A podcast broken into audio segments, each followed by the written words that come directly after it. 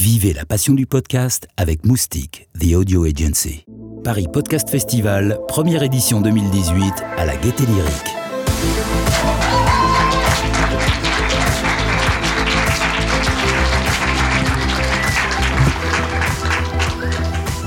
Bonsoir. Nous sommes réunis ce soir ici dans un lieu que je qualifierais de magnifique, pour une cause que je qualifierais de magnifique, à savoir participer à l'essor d'un média grandissant, avec des gens qui, si ma vue ne me trompe pas, me paraissent plutôt magnifiques. Pourtant, il semblait que dans les rouages de cette soirée qui a déjà le parfum de la réussite, aucun grain de sable puisse venir s'immiscer, mais il y a quand même eu des doutes qui ont été levés suite à ma nomination en tant que maître de cérémonie ce soir. Des doutes symbolisés par des discussions sur les réseaux sociaux, dans les groupes privés où il était question de parler de podcast, et même ici, sur ces trois derniers jours, dans les couloirs de la gaieté lyrique. Des discussions qui ont été symbolisées par une question qui a cristallisé toutes les attentes autour de ma venue ici. Cette question était la suivante c'est qui Stockard Eh bien, cette question, je vous répondrai que je m'appelle Thomas Dezer, je suis podcasteur, comédien, humoriste, et que même si vous ne m'attendiez pas, je me suis dit qu'il serait de bon ton de commencer ma présentation en vous rassurant sur mes capacités à animer une soirée telle que celle-ci. Eh bien, sachez que j'ai l'habitude d'être maître de cérémonie dans de nombreux événements, le dernier en date ayant été l'anniversaire du petit Kevin Champenois, qui s'il n'a pas eu lieu dans un endroit aussi imposant que la gaieté lyrique, a quand même eu lieu dans une des places fortes du divertissement de la région parisienne, à savoir la piste 3 et 4 du bowling municipal de Créteil. Et à cette occasion, le père de Kevin Champenois, Stéphane Champenois, est venu me voir à la fin de cet anniversaire et m'a dit Thomas, grâce à tes prestations, je peux maintenant mettre une définition derrière le mot délire. Donc je pense que ça peut vous rassurer. Même si j'imagine que certains sceptiques se diront la gaieté lyrique et le bowling municipal de Créteil, ce n'est pas exactement la même chose, et qu'il est possible que je sois impressionné par le lieu eh bien, détrompez-vous. On peut rapprocher plus qu'on ne le pense la gaieté lyrique du bowling municipal de Créteil, puisque, à l'instar de la gaieté lyrique, le bowling municipal ne fait pas que bowling municipal, mais également karaoké, ainsi que salle d'arcade. Et d'après Jean-Yves, le propriétaire du bowling municipal de Créteil, si l'on pousse les tables du bar vers le fond, le lieu peut également faire office de dancing. Donc les deux lieux ont ce côté polyvalent. En tout cas, les mots de Stéphane Champenois ont visiblement eu écho jusqu'aux oreilles de Thibaut de Saint-Maurice, organisateur du Paris Podcast Festival, puisqu'il y a trois semaines, il m'a appelé en me donnant deux consignes très claires. Il m'a dit Thomas, je t'offre les clés de la cérémonie de clôture du Paris Podcast Festival. C'était la première consigne. Et la deuxième, cependant, nous ne te rembourserons pas le billet de train Lille-Paris, Paris-Lille, qui te permettra de venir ce soir.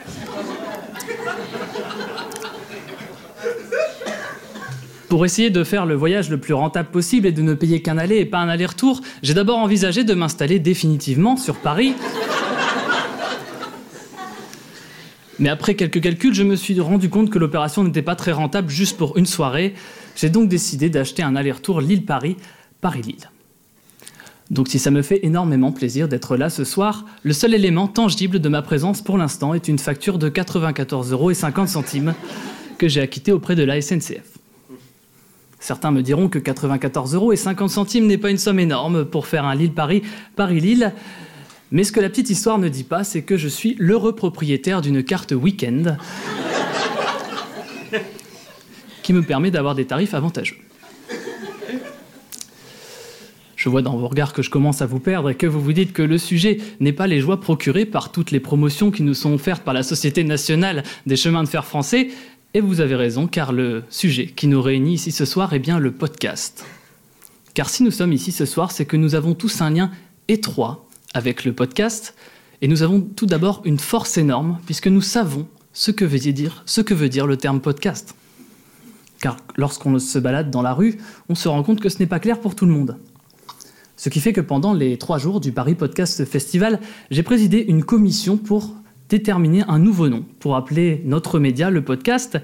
Et c'est après trois jours de discussion avec des grands acteurs de la radio, du podcast et de la télévision que nous avons décidé d'abandonner le mot podcast pour création de contenu audio ayant pour but d'être diffusé sur la webosphère, regroupant également les rediffusions de capsules sonores radiophoniques distribuées dans un premier temps sur la bande AM, FM et DAB. De ce fait, après le Paris Podcast Festival, il y aura un grand référendum national pour savoir si vous choisissez de voter pour le terme création de contenu audio ayant pour but d'être diffusé sur la webosphère, regroupant également les rediffusions de pastilles sonores ayant dans un premier temps été diffusées sur les bandes FM, AM et DAB, ou alors si l'on reste tous sur le mot podcast. Donc on se retrouvera aux urnes. Et parlons encore une fois du podcast, puisque, comme je l'ai dit, je suis moi-même podcasteur professionnel ce n'est pas la seule casquette que j'ai euh, à mon arc, cette expression n'existe pas. Mais je suis également comédien et humoriste et bientôt un membre éminent d'une grande radio nationale française, puisque j'imagine qu'au sortir de ma prestation de ce soir,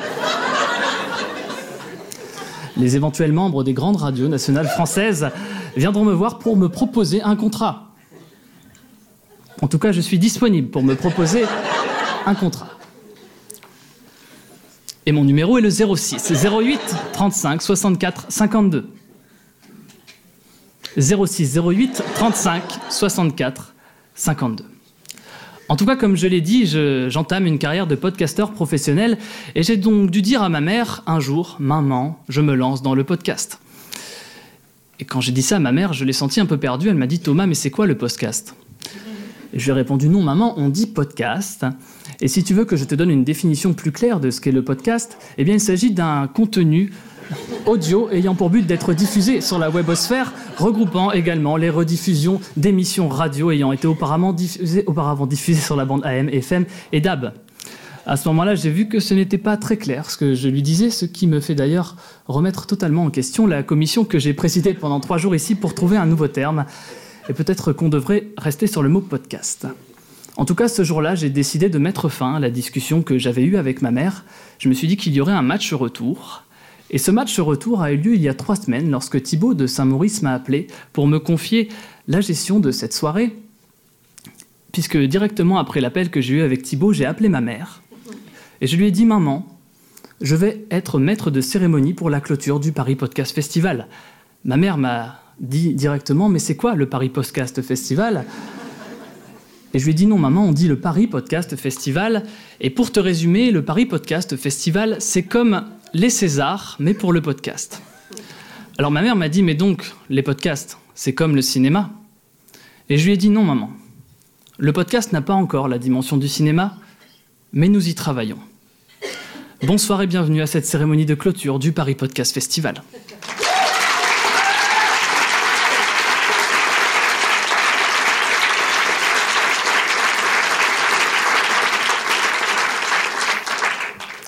06 08 35 64 52. Comme on le sait, l'une des batailles dans le monde du podcast est le combat de la parité, et pour l'instant nous y arrivons plutôt bien. Ce qui fait qu'il me paraît très logique d'appeler non pas un homme, mais une femme pour me suivre, à savoir la présidente du festival, Sarah Constantin.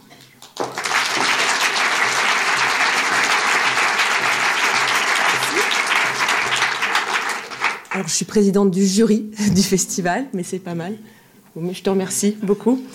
déjà, merci à toutes et à tous d'être là, euh, nombreux ce soir, pour la remise des prix de la compétition du Paris Podcast Festival.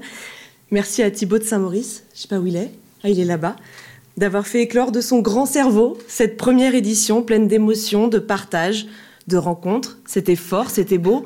On va pas se mentir, hein, si vous avez passé euh, quelques jours ici, ben, la Gaieté Lyrique était blindée pendant trois jours. Preuve que le podcast n'est plus une pratique de niche, mais un nouvel usage qui nous accompagne dans le mouvement de nos vies. Merci à toutes celles et ceux qui ont candidaté pour cette première compétition. Merci au comité d'écoute qui a dû faire des choix impossibles pour sélectionner le meilleur parmi quand même 220 podcasts reçus. Alors nous, le jury, on a eu le plaisir et la joie d'en écouter 25 euh, qui concouraient dans cinq catégories. Alors on a documentaire, fiction, conversation, création sonore et francophonie. Alors j'espère que vous aussi, vous avez pris le temps euh, de les écouter, de les emmener avec vous. Ces podcasts surprenants, drôles, émouvants, culottés, engagés, étonnants, crus, intimes et parfois tout simplement incroyables. Mais la chose que j'ai trouvée la plus incroyable dans cette nouvelle création qu'est le podcast natif, c'est que pour la première fois, la production est largement dominée par les femmes. Plus de la moitié de la sélection en compétition sont des podcasts écrits et réalisés par des femmes. Et si on ajoute les podcasts mixtes, donc avec un homme et une femme à la réalisation, eh ben, on doit être sur du deux tiers, un tiers. Alors pourquoi? Pourquoi d'un coup le podcast renverse le paradigme sexiste de notre société? Bah, Tout simplement parce que le podcast, je crois, c'est la liberté totale. Qu'est-ce qui est drôle dans ce que je dis? Ah Bah écoute.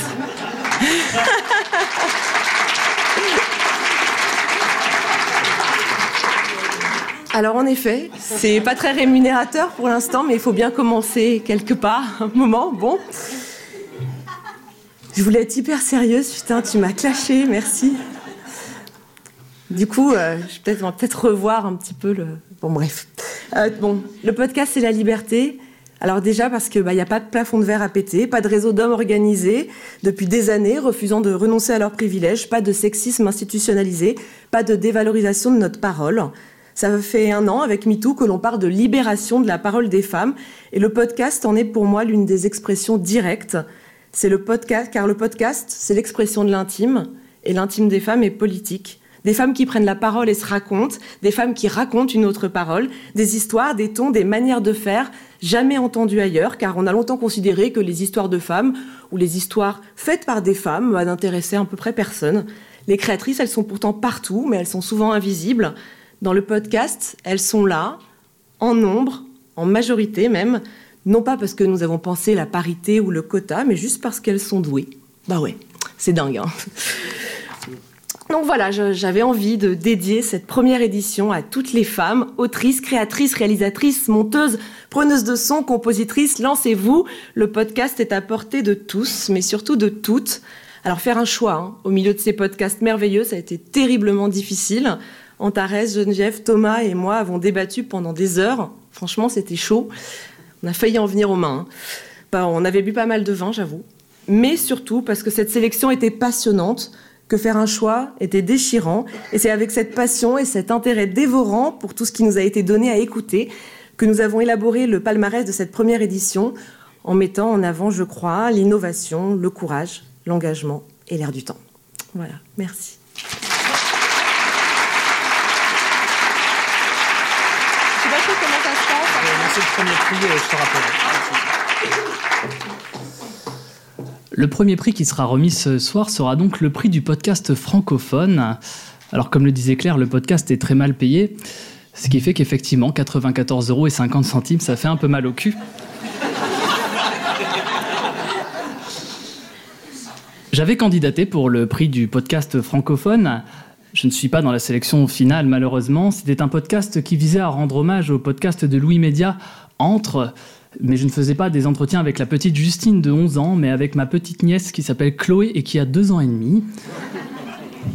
Elle me donnait sa vision sur le monde, avec un éclairage notamment très très prenant sur le conflit israélo-palestinien, puisqu'elle me l'a résumé en disant le conflit israélo-palestinien, c'est cacaboudin.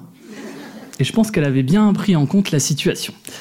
Pour remettre le prix francophone, j'appelle Geneviève Brisac et Elisabeth Le Hotte.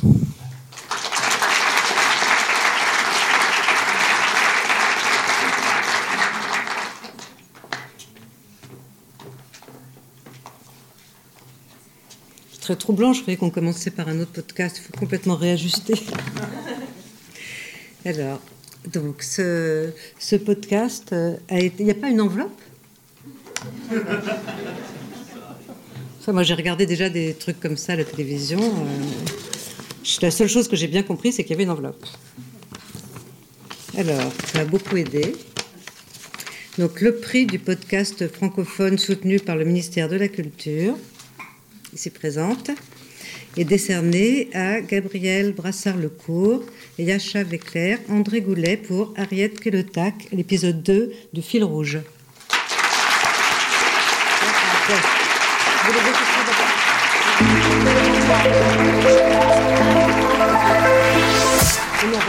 Sinon,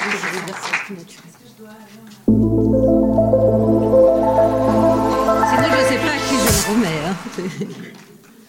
Bonjour. Bonjour.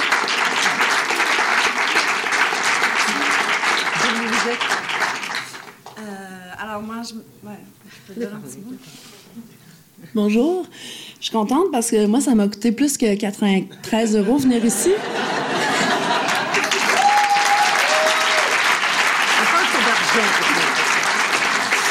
Euh, donc, euh, je, suis, je, suis, je suis très heureuse. Moi, je suis la, j'imagine, la productrice euh, du, euh, du podcast. Euh, Vous êtes Gabrielle. Oui, je m'appelle Gabrielle, voilà. Et puis, moi, j'ai fait, ce- on a décidé de faire ce podcast-là dans, dans le cadre de- d'un média numérique que j'ai fondé. Vous appelez ça des pure players ici. Nous, on appelle ça des médias sur le web. Et, euh, et donc, euh, on a demandé une, subvention au gouvernement du Québec pour pouvoir euh, produire ce, podcast-là. Donc, vraiment, c'est un podcast qui a été produit du début à la fin euh, par moi et d'autres, de la demande du financement à la réalisation du podcast. Euh, et vous l'avez peut-être pas écouté, mais vous, irez euh, le faire si vous avez l'occasion. Euh, travailler avec les communautés autochtones au Québec, c'est quelque chose de, quand même très sensible de par l'histoire qu'on a avec eux. C'est un peu tabou même, et donc ça a été un très long processus de, de relations de confiance, de- d'envoyer les journalistes sur le terrain et tout ça. Donc c'est vraiment une belle reconnaissance. Merci beaucoup.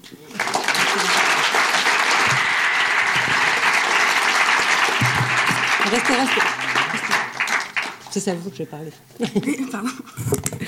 Donc, euh, je voudrais d'abord euh, dire à Gabriel euh, euh, l'émotion que, que j'ai éprouvée en, en découvrant à travers ce podcast l'histoire de Harriet Kelotak euh, du village de Kangersturk, un village de la région du Nunavik, un village inuit qu'elle dut quitter brutalement à 12 ans. Et d'ailleurs, je vais mettre mes lunettes, comme ça je verrai beaucoup mieux ce que je lis. Donc, aujourd'hui, Harriet vit à Montréal et toute sa vie a été consacrée à renouer les fils avec sa communauté et sa langue, l'inuktitut, à réapprendre, comme elle le dit, avec une simplicité et une profondeur bouleversante, trois choses. Qui je suis, d'où je viens et ce que je suis capable de faire. Et si on répète ça, ces trois phrases, qui je suis, d'où je viens et ce que je suis capable de faire, les trois ensemble produisent un effet vraiment très émouvant. Donc le fil rouge, qui est le nom du podcast, lie ensemble les deux côtés du tambour du chasseur nu. Le fil qui tisse des liens entre les générations, entre les cultures, entre le passé et le présent. C'est donc, comme le disait Gabriel, donner la parole aux autochtones des différentes communautés à travers le Québec. Et donc, je le redis, une coproduction de Ricochet et de Planète. Et la narration de Natacha Canapé-Fontaine est euh, absolument formidable. Euh, il y, a, il y a 14 pages, hein. évidemment, vous voyez, là, je tourne mes pages. Donc, euh, Harriet, dans le podcast, raconte l'arrachement de ce, qui fut euh, son, son sentiment d'abandon, ce choc épouvanté d'être plongée soudain dans la grande ville, avec ses bus, ses trams, ses voitures. Elle est arrachée à son village de, de 250 habitants et brusquement, elle est au milieu de Montréal. Il y a un bruit terrible, il y a des gens partout et elle est toute seule. Et ça, elle en parle euh, d'une manière qu'on ressent très profondément, avec une simplicité extrême. Et puis, elle n'a pas le droit de parler sa langue. Pourtant, explique-t-elle, et vous le savez parce que vous avez entendu, c'est un peu la seule chose qu'on sait en général sur les Inuits, il y a 54 façons différentes de dire il neige euh, en inuktitut et une seule en français, par exemple, en québécois. Donc, il neige signifie des choses si différentes, dit-elle, à Montréal et dans le Nunavik. Elle dit à ce propos une chose très rapidement qui m'a beaucoup touchée. Elle dit à Montréal, il neige, ça veut dire ralentissement extrême de la vie. Au contraire, chez les Inuits, il neige, ça veut dire accélération énorme de la vie. Et ça, ça ouvre des horizons, c'est très beau. Et puis plus tard, il lui a fallu entendre qu'elle était rendue comme les Blancs. Plus de nulle part, plus de là-bas, plus d'ici, c'est une chose qui arrive à beaucoup de gens, elle en parle vraiment très bien. Mais elle ne s'est pas laissée faire, sachant qu'on peut justement renouer les fils, être d'ici d'ailleurs. Quand Harriet se met à parler de ses trois filles, qui est une partie importante de, de cet épisode, la fierté que celle-ci lui inspire, la manière dont elle s'est battue pour que celle-ci parle leur langue, les nuctitudes, donc elle le fait à sa manière habituelle, très factuelle, très sobre, et c'est vraiment magnifique, comme disait. Merci beaucoup, Gabriel.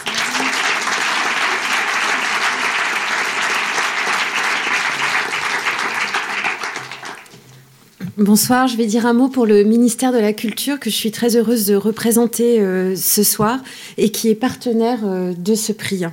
Je vous rassure, moi j'ai à peine une page et demie et, donc ce sera relativement rapide. Euh, donc on est, on est très heureux d'être partenaire du premier festival français et francophone de podcast et tout particulièrement d'être partenaire du prix francophone. le podcast que les Québécois appellent joliment le balado devient un outil de rayonnement de, la langue française. Il permet de rassembler euh, sans aucune contrainte, sans aucune barrière de temps ou d'espace, toutes ceux et toutes celles qui ont le français en partage.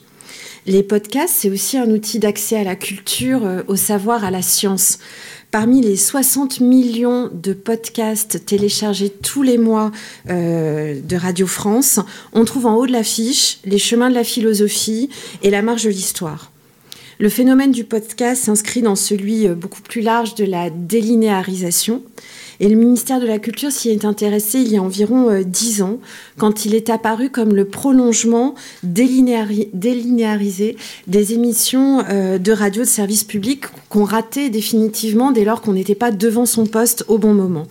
Ça explique le succès de podcasts d'émissions emblématiques comme 2000 ans d'histoire ou L'Esprit public. Depuis cette période pionnière, il y a eu des tentatives d'émancipation euh, du média euh, linéaire, en particulier avec Arte Radio, qui en 2002 est devenue euh, la première web radio à la demande française. Avec l'explosion des usages numériques, les nouveaux modèles foisonnent, sans lien avec un modèle linéaire, que ce soit dans le domaine de l'investigation, du débat d'idées ou dans une démarche plus résolument créatrice, même artistique, avec un travail libre.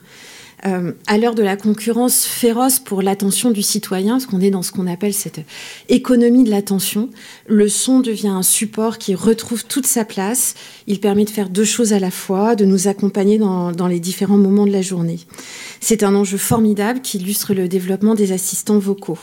D'ailleurs, les podcasts ont un taux de conversion inégalé. 81% des podcasts téléchargés sont effectivement écoutés et 60% d'entre eux le sont jusqu'au bout. Le son est une matière qui peut se remodeler avec beaucoup de créativité parce que c'est une, c'est une voie du renouveau des médias d'information. Le podcast est une voie de renouveau des médias d'investigation aussi. C'est le signe d'un renouveau créatif en matière sonore. Alors le ministère de la Culture ne pouvait qu'être attentif à ces enjeux de développement économique comme artistique. Et je vous souhaite une excellente soirée et bonne chance à tous les lauréats.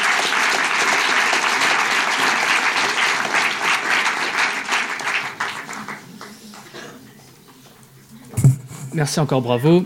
C'était effectivement peut-être un peu mieux que le podcast que j'avais proposé initialement. Passons maintenant au podcast contenant la meilleure création artistique, musicale et sonore. J'ai rajouté un mot, sonore et musical. J'avais également participé à, cette catégorie. Un podcast dans lequel euh, je me contentais de sauter à pieds joints sur du papier bulle avec une cymbalette à la main pour essayer de retranscrire le brouhaha du métro parisien sur la ligne 13. Et j'ai encore eu une déception en voyant que je n'étais pas dans la sélection finale. Mais pour vous présenter le gagnant de cette catégorie, j'appelle Thomas Baumgartner. Bien prononcé.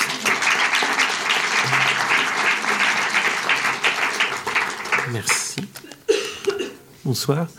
Euh, normalement, il y a un partenaire. Non, mais il n'est pas Il n'est pas là. Donc on salue la SACEM. Euh, non, ce qui est, une, chose euh, dont on s'est rendu compte euh, pendant ces trois jours, j'ai l'impression, c'est que le, territoire du podcast est un territoire encore en mouvement, pas du tout arrêté. Il y a même certaines personnes qui disent de prendre garde, de ne pas arrêter encore le territoire et de continuer à, à l'explorer. Et le fait, quand j'ai découvert qu'il y avait cette catégorie création sonore et musicale, je me suis dit que ça allait bien avec ce territoire on s'est dit ça dans le jury, euh, avec ce territoire en mouvement. justement, la création sonore et musicale reste aussi et sans doute pour toujours un territoire qui avance, qui n'a pas de, frontières. Et donc, il n'y avait pas forcément d'évidence à trouver cette catégorie-là. On l'a trouvé là, et donc on, s'en est réjoui. que ces deux éléments, sans limite encore, se rencontrent, c'est aussi une promesse. Euh, on peut imaginer que ce prix soit aussi une forme de signal de dire que les créateurs sonores et musicaux, euh, dont on comprend par cette euh, catégorie qui ne sont pas les gens seulement du décor musical ou du design sonore, mais valent en eux-mêmes cette catégorie et une partie du territoire du podcast, c'est une manière de les, encourager à se saisir de, cet endroit qui a été célébré ici pendant trois jours. Donc euh, ça va être l'occasion, là, de distinguer un artiste et encore une fois de souligner l'importance du genre, qui n'en est peut-être pas un d'ailleurs, création sonore et musicale. Il s'agit de Adèle Itel El Madani pour I Can Breathe Panic.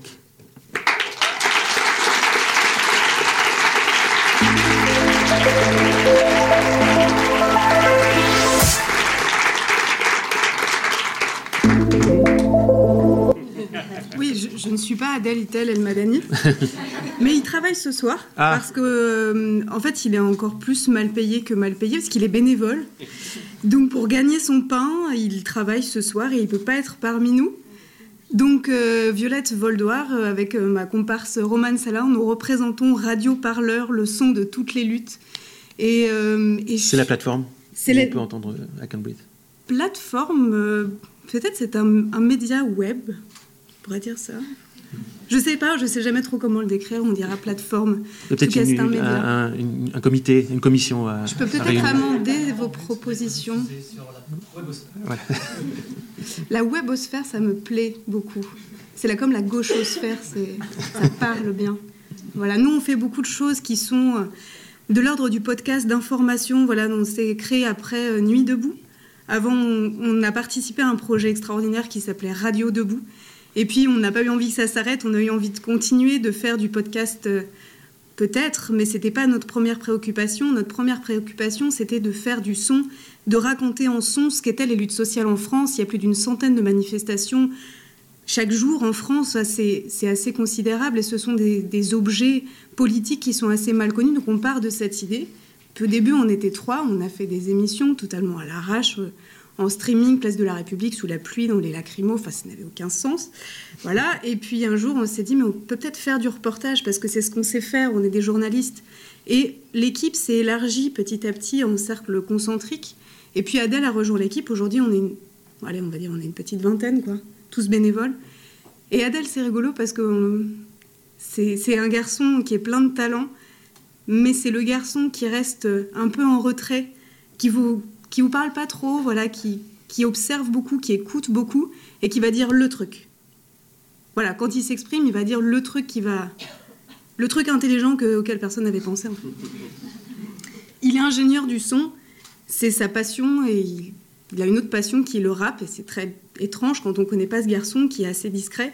Puis un jour vous le voyez rapper sur une scène, il a ça en lui quoi. Et euh, il a fait cette création sonore sur les violences policières euh, tout seul, il nous en avait pas parlé. Moi, je me souviens, j'étais Enfin, on fait des rédactions en chef tournantes pour pas concentrer le pouvoir parce qu'on est des gauchistes, tout ça, voilà. Et euh, je découvre ça sur le site de, sur notre SoundCloud, voilà. C'est extraordinaire ce truc, c'est trop bien. Il faut, faut, faut qu'on le fasse connaître, voilà. C'est génial. Et c'est ce gars-là, nous on l'appelle le magicien dans l'équipe. Parce que des fois, il arrive, on est là, on panique, il n'y a, a, pas de micro, il y a un truc qui marche pas. Il fait quoi Attends. Hop. Et puis, il vous sort le truc dont vous aviez besoin. Il est, c'est un magicien de son, c'est un bidouilleur, c'est un musicien, c'est un artiste, c'est un créateur. C'est un, c'est vraiment un garçon qui est plein de talent et je vous remercie beaucoup d'avoir. Euh, voilà, d'avoir retenu son, son, travail. Moi, je, suis un peu émue pour lui. Faut dire, c'est une pièce qui fait à peu près 5 minutes. Oui, c'est Qui commence comme un slam, qui utilise le son du réel. Alors, c'est pas du slam, c'est du rap. C'est du rap. Donc c'est du rap. Oui, c'est du rap. Et du son du réel.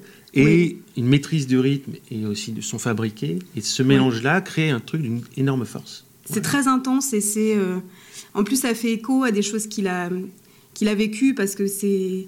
c'est un garçon qui, voilà, qui a vécu dans des quartiers ségrégés. Voilà, donc il a vécu aussi toute cette violence et ce que ça fait au corps, ce que ça comprime, ce que ça enferme en soi. Et cette création sonore, ça a été aussi une manière pour lui de le, voilà, de le sortir de manière extrêmement sensible sans être dans, dans la vindicte ou dans quelque chose de trop. Euh, je me regarde le nombril et puis euh, je vous parle de comment c'est dur euh, d'être en garde à vue. Voilà, c'est vraiment pas l'objet.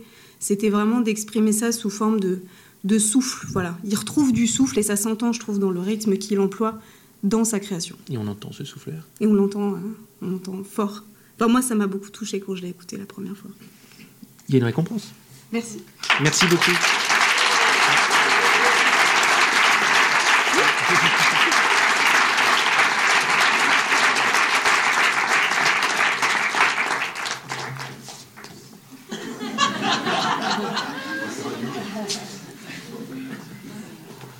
Je suis déçu de ne pas l'avoir gagné celui-là. D'autant qu'en plus, moi, j'étais là.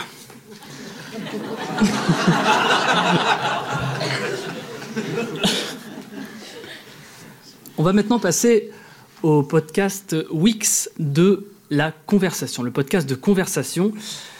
J'avais également participé à, ce créneau.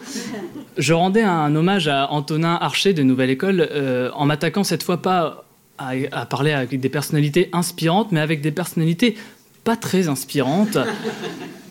J'ai notamment proposé en compétition un podcast où je m'entretiens avec Didier pendant trois heures. Didier qui est propriétaire d'un Subway à La Rochelle. Et pendant le podcast, il m'explique pendant environ une heure et demie la joie qu'il a d'habiter à moins de 200 mètres de Auchan, son magasin préféré. Et je ne sais pas pourquoi je n'ai pas été retenu. Pour présenter ce, ce podcast Wix de la conversation, nous avons Alison Redler et Sarah Constantin.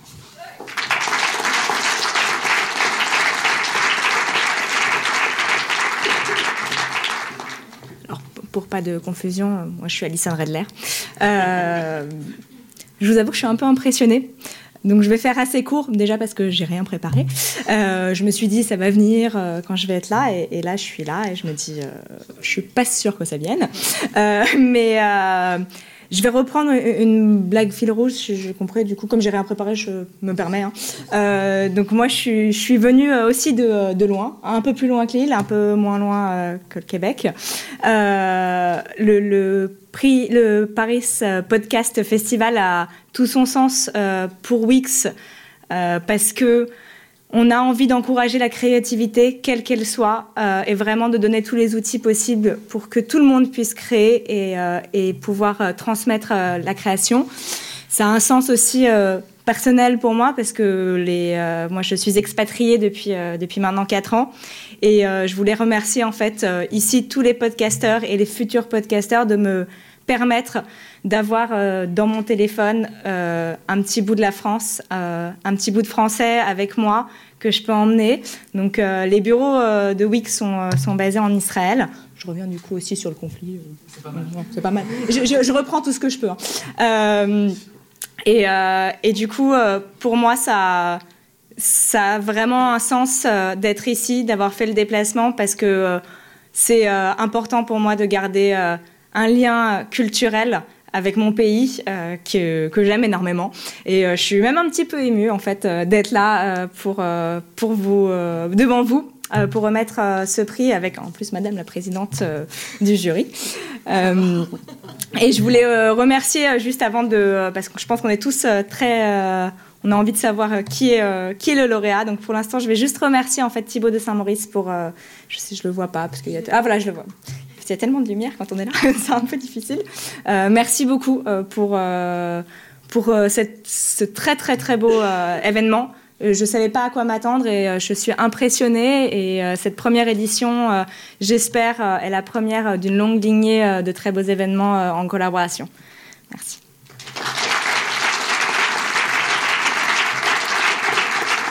Alors pour le prix du podcast de conversation, on a eu envie, je crois, tous, toutes euh, d'en récompenser un qui nous a particulièrement ému sur un sujet de société qui a énormément marqué euh, et qui a bouleversé l'année 2018. Euh, On a eu aussi envie de mettre en avant une remarquable intervieweuse qui interpelle, relance avec toujours beaucoup de justesse, beaucoup de vivacité son invité sur un sujet extrêmement difficile à aborder et pourtant tellement nécessaire. Alors je voudrais remettre ce prix à Victoire Toyon pour Qui sont les conjoints violents, épisode 10, les couilles sur la table.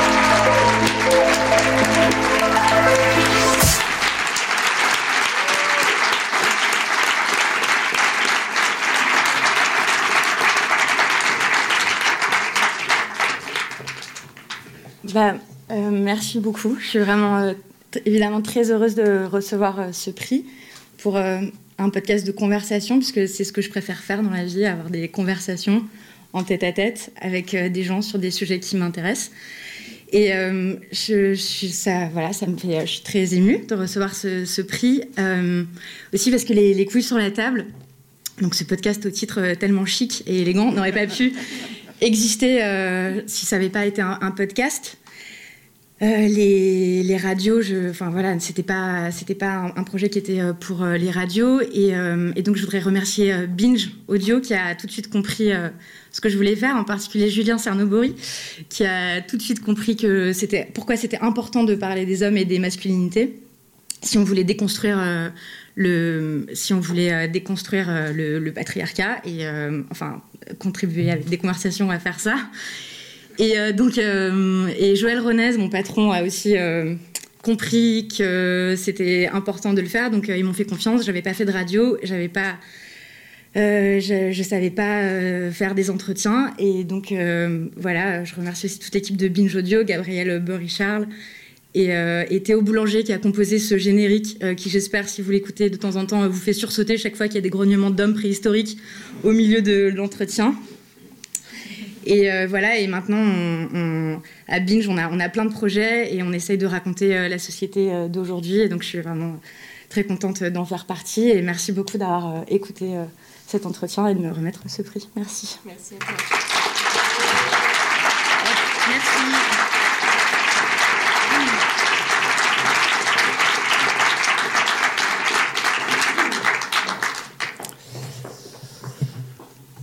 La conversation, nous allons passer à la fiction avec le prix SACD du meilleur podcast de fiction. Euh, j'avais également participé à cette, euh, à cette catégorie avec un podcast qui s'intitulait Piotr ou l'impossible destinée. Euh, c'était l'histoire d'un enfant binational qui était en pleine quête d'identité au moment de la défragmentation du bloc de l'ex-Yougoslavie. Un podcast que j'avais fait en croate et que j'avais doublé en serbe pour montrer toutes les difficultés de parler un double langage dans, ce contexte européen difficile. Et bizarrement, il n'y a pas eu beaucoup d'écho et je n'ai pas non plus été retenu. Donc je vous laisse découvrir qui a gagné ce prix avec Catherine Tula et Geneviève Brissac.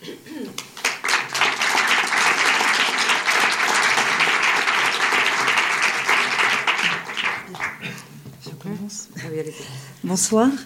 Euh, Catherine va commencer parce que le son, vous l'avez déjà vu passer tout à l'heure, le résultat.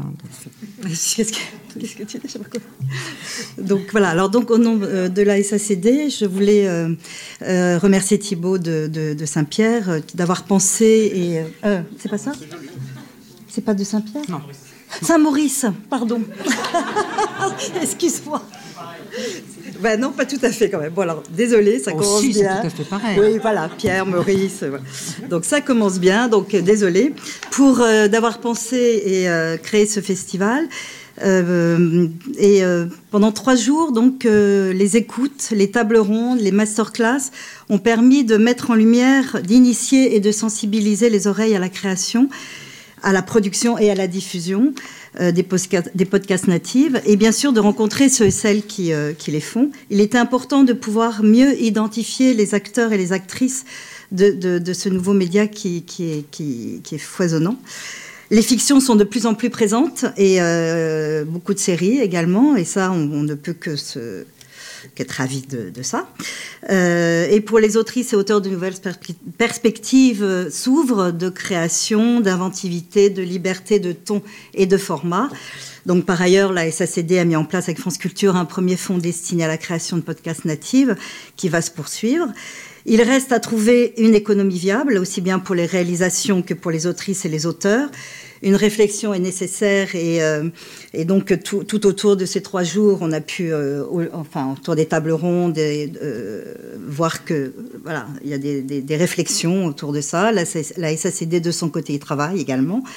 Et pour finir, euh, je voulais informer que la SACD depuis un mois a ouvert un studio de vidéo accès, euh, à, donne accès à des espaces de tournage, d'enregistrement et un poste de post-production. Il s'adresse à tous les auteurs et autrices membres de la SACD.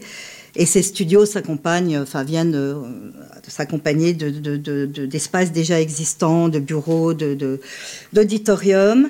Et donc, euh, je voulais également euh, dire à quel point euh, la SACD est et euh, très heureuse d'avoir été euh, partenaire de ce prix et euh, s'il était nécessaire voilà, qu'on soit représenté dans ce Paris Post Festival.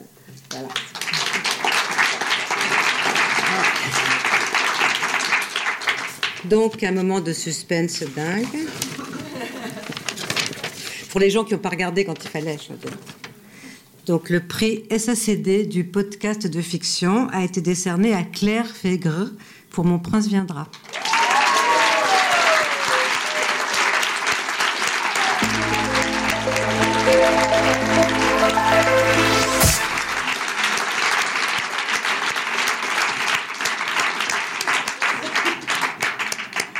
Bravo. Merci beaucoup. C'est un plaisir. Alors, vous avez, donc vous avez, vous avez déjà. Moi j'ai un sac, c'est Quand même, un sac, c'est, un sac, c'est beaucoup plus pratique. En plus des sacs en toile, plus personne n'en donne nulle part. Il va rejoindre les 3500 sacs que vous avez déjà. Alors, Claire, je suis très contente de vous rencontrer et je dois dire que euh, je vous remercie parce que grâce à, à notre travail de, jury et quand il a été finalement après énormément de discussions, d'enthousiasme, décidé de vous décerner le prix, moi, il fallait que j'écrive sur ce que vous aviez fait. Et donc j'ai eu euh, la chance et le plaisir de réécouter Mon prince viendra, même plusieurs fois. Et euh, et donc, j'ai réécouté ce podcast féministe, désopilant et aussi littéraire de, de, Claire.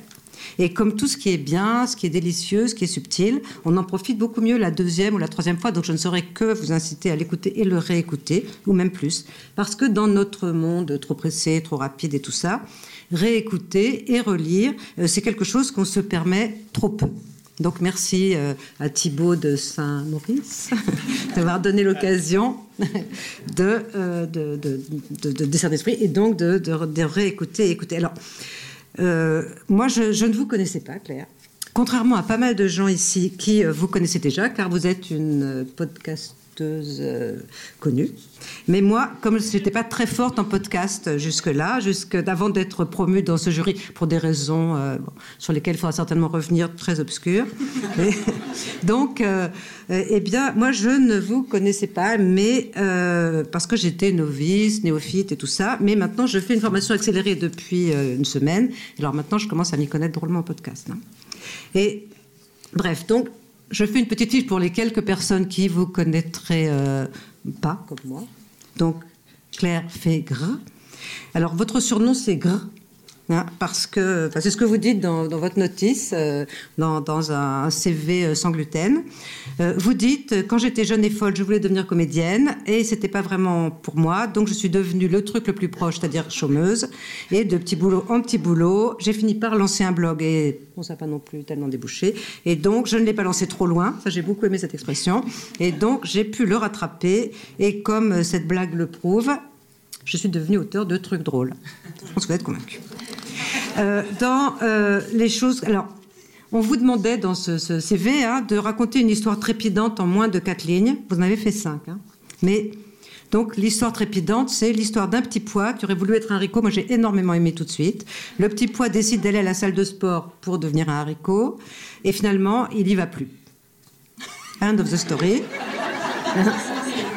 euh, moi, j'ai trouvé ça super. Et donc, on vous demandait un pitch pour un bon film.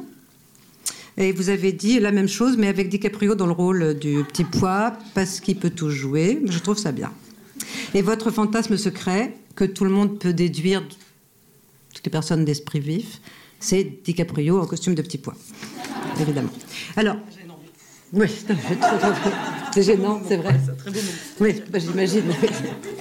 Euh, voilà, donc moi j'aime, j'aime, et nous avons aimé ce style qu'on retrouve dans Mon Prince viendra, qui est donc un, commentaire de rencontre euh, sur Internet, de, de, définition de rencontre en fait. Hein. Euh, et à travers comment dire, ce monologue doublé de dialogue, enfin comment dire, monologue et dialogue, description des, des notices des princes, euh, des princes candidats en quelque sorte, eh bien, on a affaire à un inventaire des, des profils masculins susceptibles de nous séduire, absolument euh, formidable. Et également une analyse textuelle que j'ai énormément aimée. En particulier, il y a un passage euh, qui est consacré à la notion du point d'exclamation, c'est-à-dire que le, candidat dit J'aime manger de tout. Et Claire fait note que j'aime manger de tout est une chose, que j'aime manger de tout, point d'exclamation, c'est-à-dire j'aime manger de tout, peut faire un peu identitaire. Vous imaginez le côté légèrement paranoïaque, mais également déductif de, la... Donc ce point d'exclamation qui s'avère, mais je ne peux pas complètement spoiler la chose non plus. Euh, pas bon, ça je laisse, non, je ne veux pas vous en parler. Euh, bah, c'est vachement intéressant. Et c'est vachement bien. Et, euh, donc, euh, bah, longue vie au prince. Le prince a d'autres aventures. Hein. Enfin, vous, en fait, en l'occurrence. Moi. Ouais. Bravo. Merci. Oui, euh, oui, un tout petit. Je vais faire très très vite. Merci infiniment. Euh, merci aussi d'avoir utilisé le mot autrice. Moi, je l'aime beaucoup, même s'il sonne encore un peu bizarrement à nos oreilles. Je suis super euh, contente qu'il soit utilisé. Il y avait le, discours tout à l'heure de Sarah Constantin que j'ai un peu trollé en disant on est mal payé, c'est pour ça qu'il y a plus de femmes. Mais Maintenant, mais ça va ruisseler de ouf. Euh, mais cela dit, je voulais première de cordée complètement. Euh, je voulais dire qu'après, euh, même si j'ai fait cette blague, fondamentalement, effectivement, c'est un média qui est essentiellement féminin. Il est, il est très essentiellement féministe aussi. Je suis très fière de participer à, à ça, à ce nouveau monde. Merci beaucoup. J'ai rien préparé d'autre. Je peux vous faire mon spectacle sur les règles, mais ça dure une heure. Je sais pas si tout le monde est chaud. Si Ouais Ok. Non, vous allez prendre des places comme tout le monde pour le Café de la Gare le 31 octobre à 21h. Un, immense merci à l'équipe d'Arte Radio, à Arnaud Forest qui a réalisé Mon Prince Viendra, à Sylvain qui m'a un jour envoyé un message sur Messenger et j'ai vu passer un message d'un mec que je connaissais pas et je pensais que c'était encore une photo de bite que j'avais pas demandé. Et au début, j'ai pas répondu, j'ai mis deux trois semaines avant d'ouvrir le message, vous savez, les messages cachés. Et j'ai bien fait de répondre puisqu'en fait, c'était Sylvain qui me proposait de faire du, podcast. Donc euh, voilà, ça s'est plutôt bien terminé, enfin mieux qu'une photo de bite, quoi, globalement. merci beaucoup, merci beaucoup. Bonne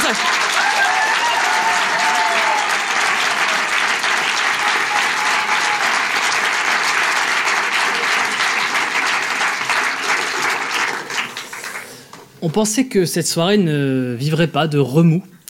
Et puis tout d'un coup, en l'espace d'un instant, Thibaut de Saint-Maurice est devenu Thibaut de Saint-Pierre. pour redevenir Thibaut de Saint-Maurice. Nous allons maintenant passer au prix SCAM du meilleur podcast documentaire.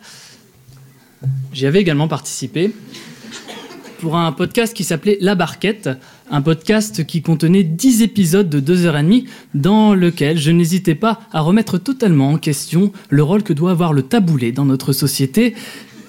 Et encore une fois, il n'a pas été présent dans la compétition finale. Mais pour remettre le prix SCAM du meilleur podcast documentaire, j'appelle Emmanuel Moreau, Antares Bassis et Sarah Constantin.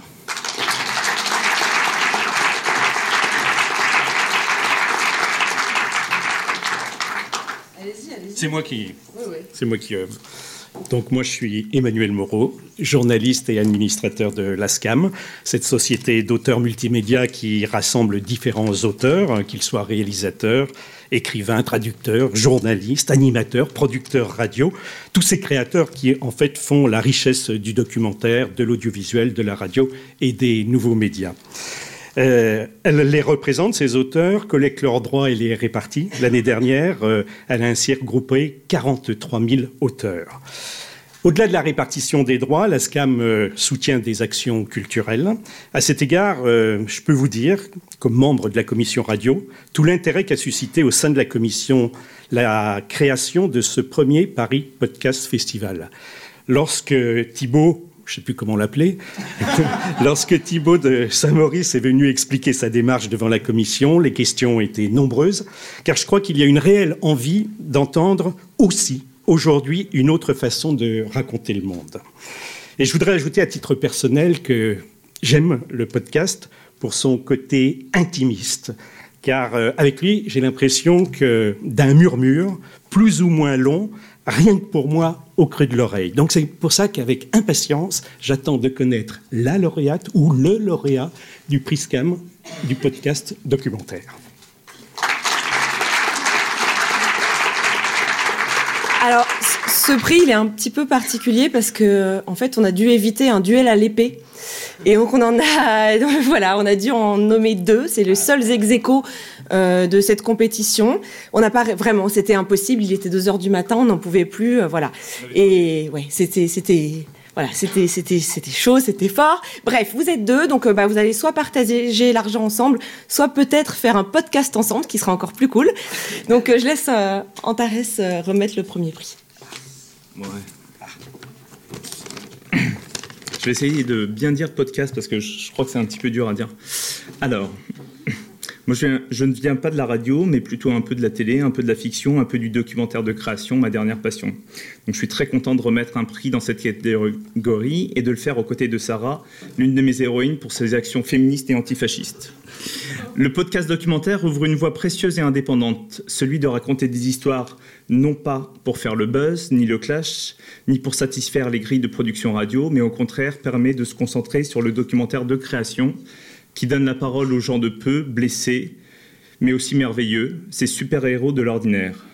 Pour cela, nous avons voulu récompenser un documentariste exceptionnel qui a œuvré sur deux œuvres de compétition, de la compétition, et qui, comme tout documentariste du réel, non seulement s'est effacé, mais aussi marqué son style. Pour ses bavardages, il donne la meilleure intention, la meilleure prise de son, une musique bouleversante et discrète. Pour eux, ce documentariste crée une forme atypique pour saisir le réel à travers une écriture dramaturgique et un montage plein d'émotions. Avec lui, on plonge dans une série sur l'âme humaine avec ses cliffs de la vie, ses accroches, ses temps forts, ses chutes incroyables et ses rebonds humanistes. On est très vite accro à ces podcasts, à ces personnages, à la vie. Donc, le prix du documentaire, un des prix du documentaire, est donc attribué à Julien Cernebory pour sa série documentaire Vanessa, Enfer et contre tout de la collection Super Héros sur Binge Audio.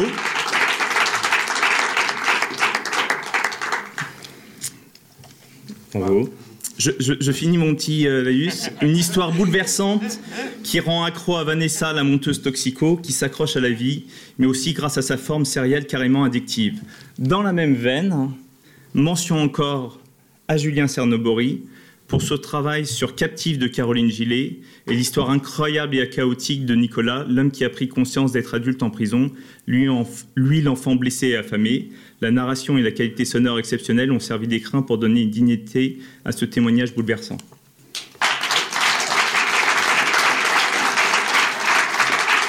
Bonsoir. Merci beaucoup. Je, suis très impressionné. C'est la première fois que j'ai un prix, en fait. Euh, même à l'école primaire, j'ai pas eu le prix du, dessin.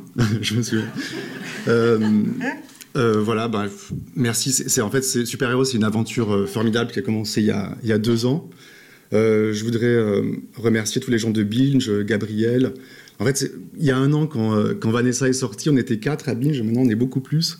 Donc à l'époque, c'était Gabriel Boyer-Richard, Joël Renez, Camille Regage chez moi. maintenant, il y a Victoire Tuaillon, etc. Et, voilà, donc ça m'encourage pour, la, pour la suite.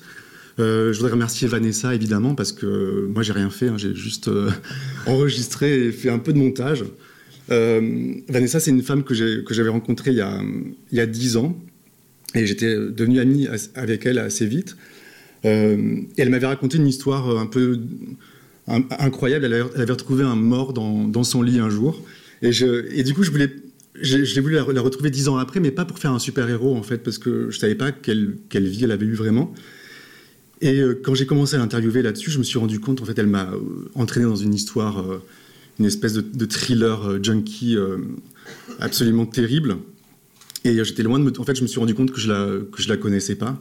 Et j'étais bien content d'avoir pris le, temps de l'écouter.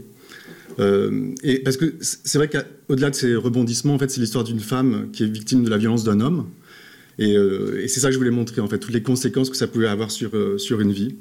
Et je voudrais remercier François Clos aussi pour, pour la musique.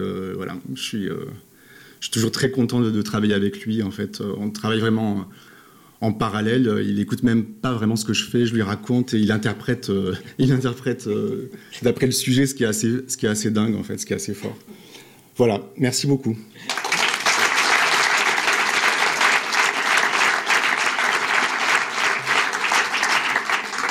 Alors pour le second prix ex euh, donc dernier prix de, cette soirée, alors c'est un podcast pour lequel je me suis personnellement euh, énormément battue. Je pense que aucun euh, des jurys ne, me contradira là-dessus. J'étais prête à faire voler deux trois assiettes s'il le fallait. c'est l'un des podcasts clairement qui nous a quand même le plus renversé parce qu'il fallait oser le réaliser, ce podcast, livrer un point de vue qu'on n'avait jamais entendu, en tout cas euh, jamais exploré. C'était celui d'une femme et de ses motivations et pas celui du plaisir des hommes. C'est un podcast fait main avec tout ce tout ce que cela comporte de touchantes euh, imperfections. Et c'est parce que, excusez-moi, je suis émue parce que j'adore ce podcast. C'est parce que nous assistons, j'en suis sûre, à l'émergence d'une grande documentariste qui a eu les ovaires de mettre son enregistreur au milieu de diverges en érection que je remets ce second prix à Anouk Perry pour la délicatesse des gangbangs.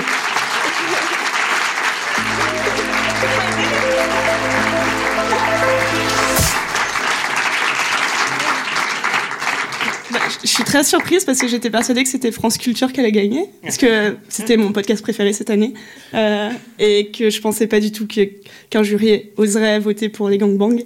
Et euh, du coup, bah, je suis très contente. Et ouais, c'est un podcast que j'ai fait alors que ça faisait trois mois que je commençais les podcasts vraiment toute seule, en apprenant avec des tutos sur YouTube. Et, euh, et juste, en fait, je me suis dit, ouais, c'est un super sujet, il faut creuser et voilà, du coup, juste, j'ai envie de dire creuser, et puis entourer de vous, de, de, gens qui vous motivent, parce que j'avais aucune boîte de prod, j'avais rien du tout, et tous mes potes m'ont dit vas-y, vas-y, fais-le, vends-le, enfin, tente le truc, quoi, et, on verra à la fin si ça donne quelque chose de cool, et, et six mois plus tard, je me retrouve là, donc c'est cool. Voilà, merci beaucoup. Et aussi, j'ai besoin d'argent, donc c'est vraiment cool.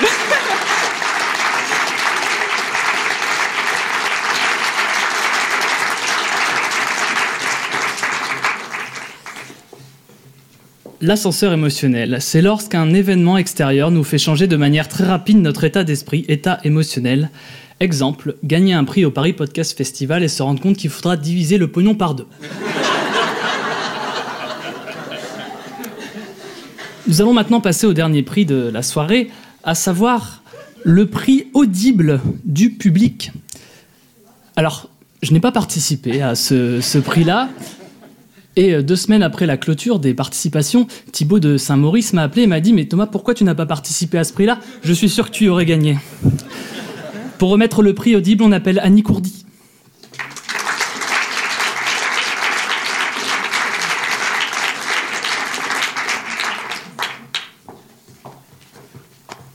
On aurait bien voulu quand même que tu participes.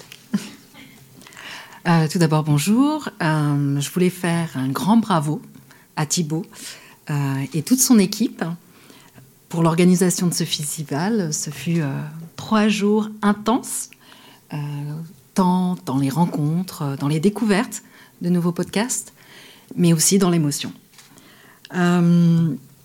Audible, c'est on s'implique dans le podcast depuis à peu près 2016. on distribue des podcasts natifs. on sponsorise aussi des podcasts natifs. Euh, on est ravis aujourd'hui, en tout cas à, travers ces trois jours, euh, de voir l'engouement du public, de voir euh, ces queues interminables pour assister aux écoutes, pour assister aux enregistrements live. ça conforte en tout cas l'engouement qu'a le public pour ce format audio. on est aussi ravis de voir tous ces nouveaux programmes émerger tous ces, toutes ces prises de risques euh, que prennent les podcasteurs. Euh, et bien sûr, on est ravis aussi de soutenir, de les soutenir dans leur création. quand Pierre et Thibault nous ont approchés en début d'année pour prendre part à cette aventure, on a tout de suite dit oui. Ça a été un grand oui. donc on est ravis aussi aujourd'hui de remettre ce prix du public.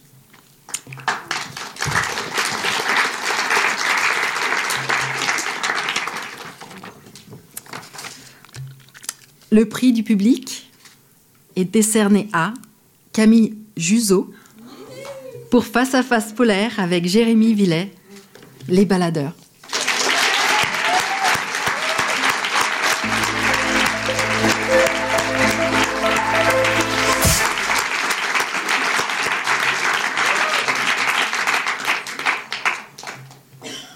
Bonjour Camille. bah, merci. C'est super. Euh, ben, grand merci aussi. Voilà, euh, donc les baladeurs, c'est une aventure qui a commencé en juin dernier et c'est euh, une rencontre qui s'est faite avec donc la revue Les Others, qui n'était pas du tout producteur de podcast au départ et pourtant qui a cru en cette aventure sonore. Et donc maintenant, on fait toutes les deux semaines des, voilà, des entretiens avec des gens qui partent dans des régions euh, où on retrouve un rapport voilà, homme et nature fort, donc euh, des régions souvent naturelles très belles, dont Jérémy Villet qui a livré ce témoignage superbe. Et, euh, et voilà, on est ravis, c'est super cool. on va pouvoir continuer, on, voilà, ça, on continue, on produit. C'est une grosse production pour des toutes petites équipes. Il y a voilà, j'ai pas parlé des équipes, mais il y a Alissane Brassac qui fait la musique originale qui permet vraiment de rentrer dans ces histoires-là et de se plonger dans des... On recrée des espaces naturels, en fait, on essaye au maximum. Laurie, Galigani pour le mixage et donc chez les Others, euh, ils sont une petite équipe aussi, Thomas, Nicolas. Voilà, un grand merci à tout cela.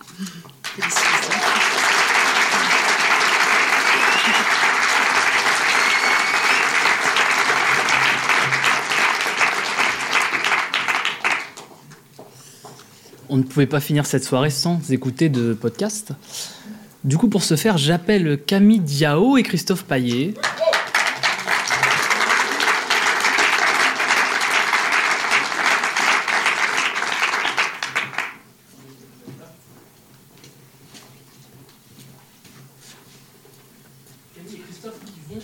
Camille et Christophe qui vont nous présenter le podcast Banana Cush.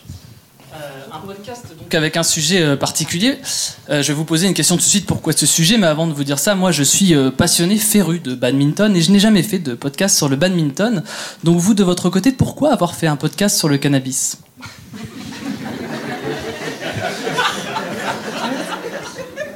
Parce que nous sommes férus, comme toi, de badminton, de cannabis. Non, pourquoi un podcast sur le cannabis? Parce que c'est un sujet de société aujourd'hui incontournable, que c'est un sujet culturel euh, global. On le voit aujourd'hui globalement dans le monde, comment ça monte dans les sociétés. Euh, euh, vers vers la légalisation et qu'on soit pour ou contre d'ailleurs la légalisation en fait c'est c'est un sujet qui qui imprègne énormément de de domaines que ce soit l'économie l'art la littérature et et pour nous, du coup, c'était une, une façon de se saisir donc avec un, un magazine de société et culturel de ce sujet-là qui est souvent tabou en France. Euh, parce que culturellement, on peut dire qu'on picole et par contre fumer un joint alors que la France est le plus gros pays consommateur de cannabis en Europe. Euh, voilà. Et, surtout, ce qui était important pour nous, c'était de, de prendre ce sujet comme un, comme, un objet d'étude sur lequel on essaie de porter un regard euh, assez euh, objectif. Donc c'est pas, euh, enfin généralement quand on parle de cannabis, on tombe facilement dans des discours euh, un peu caricaturaux ou en tout cas les, les, personnes qui en parlent, enfin comment dire, dans une esthétique du stoner entre guillemets, on met voilà plein de fumée partout, des feuilles de cannabis et, et c'est un peu un peu babos, c'est un peu rigolo mais pas très sérieux. Et euh, nous, on, on, a essayé d'en parler à la fois avec du sérieux et à la fois avec euh, avec un ton un peu euh, décalé et léger, mais on, voilà, y a, on essaie de faire les choses sérieusement. Et je vais juste poser une dernière question, car on va vite passer à l'écoute parce qu'on a, on est un petit peu en retard sur le programme. Mais vous faites, euh, quand tu disais un sujet décalé, vous faites des virgules intéressantes puisque euh, les virgules, c'est ponctué de témoignages de gens qui racontent la première fois qu'ils ont consommé du cannabis. Donc, ce que je voudrais, pour vous poser cette dernière question, je voudrais qu'en une phrase, vous me disiez chacun votre tour, qu'est-ce que vous avez ressenti la première fois que vous avez fumé du cannabis? Euh, alors, en ce qui me concerne, rien du tout, mais c'est souvent le cas la première fois. Euh, moi, en ce qui me concerne, euh, on était jeunes et, euh, et on est parti dans une parano. On était persuadés que les flics arrivaient, allaient tous nous coffrer parce qu'on venait de fumer un joint. Alors, absolument pas, il s'est rien passé du tout. Et, voilà. Par contre, moi, à l'inverse, quand j'ai écouté votre podcast, il s'est passé des choses. Et je vais inviter maintenant les gens à voir s'il se passe des choses en eux en écoutant donc l'épisode numéro 2 en toute exclusivité de Banana Cash en partenariat avec Radio Nova. Voilà, donc je vous invite à écouter ça tout de suite. Mes dealers sont des connaisseurs euh, qui sont aussi pointus qu'un un bon œnologue, euh, qui, sait- qui savent ce que c'est qu'une molécule, ils savent de quoi est composé euh, un produit, ils savent d'où il vient, ils ont un véritable amour de la fleur, un amour du pollen et ils connaissent leur métier. Et voilà le travail. Alors écoute Mathieu, tes dealers c'est vrai qu'ils connaissent peut-être leur métier, mais on te rappelle quand même que ça reste du trafic illicite. hein. Le gourmet que vous venez d'entendre s'appelle Mathieu Kassovitz. Oui, tout à fait, le réalisateur de La haine, l'espion malotru dans le bureau des légendes, celui-là même. Il nous rejoindra en deuxième partie d'émission et on discutera en toute liberté avec lui de son rapport au pétard. C'est le deuxième numéro de Banana Kush. Mais qu'est-ce que vous fumez, colonel Des bananes. Vous en voulez? Oh non, merci. Moi, avec plaisir. Le trafic de la banane connaît une embellie. Une drogue interdite. La banane tient la première place. Et pourtant un produit qu'on consomme la plupart du temps en cachette. Rien ne peut résister au lobby de la banane. Banana Kush, le magazine des cultures du cannabis. Camille Diao, Christophe Paillet. Bonjour et bienvenue dans Banana Kush, le podcast français consacré à l'actualité du cannabis. Parce que le cannabis est devenu un fait social et culturel incontournable, on entend le traiter comme tel, et que vous êtes toujours 5 millions ici en France à en consommer régulièrement. Bon, pas encore 5 millions d'auditeurs pour ce podcast, mais on garde espoir pour les prochains numéros. Et dans ce nouveau numéro, vous allez entendre des entrepreneurs français qui prennent les devants. excellent. Un acteur capable de boxer à 8h du mat après 3 pétards. Bonjour, c'est Mathieu Kassevis sur Radio Nova. L'histoire d'une bande d'ados anglais qui sont tombés dans la marmite quand ils étaient petits. Et des offres promotionnelles poético-cryptées. Eps, les sandwichs sont prêts. Livraison toute la nuit. Nova. À l'heure où on enregistre cette émission, eh bien des milliers de Canadiens sont toujours en train de faire la queue devant des boutiques d'un tout nouveau genre qui ont ouvert le 17 octobre à travers tout le pays, puisque le Canada est devenu le premier pays du G7 à légaliser le cannabis récréatif, et on en parle tout de suite dans le journal.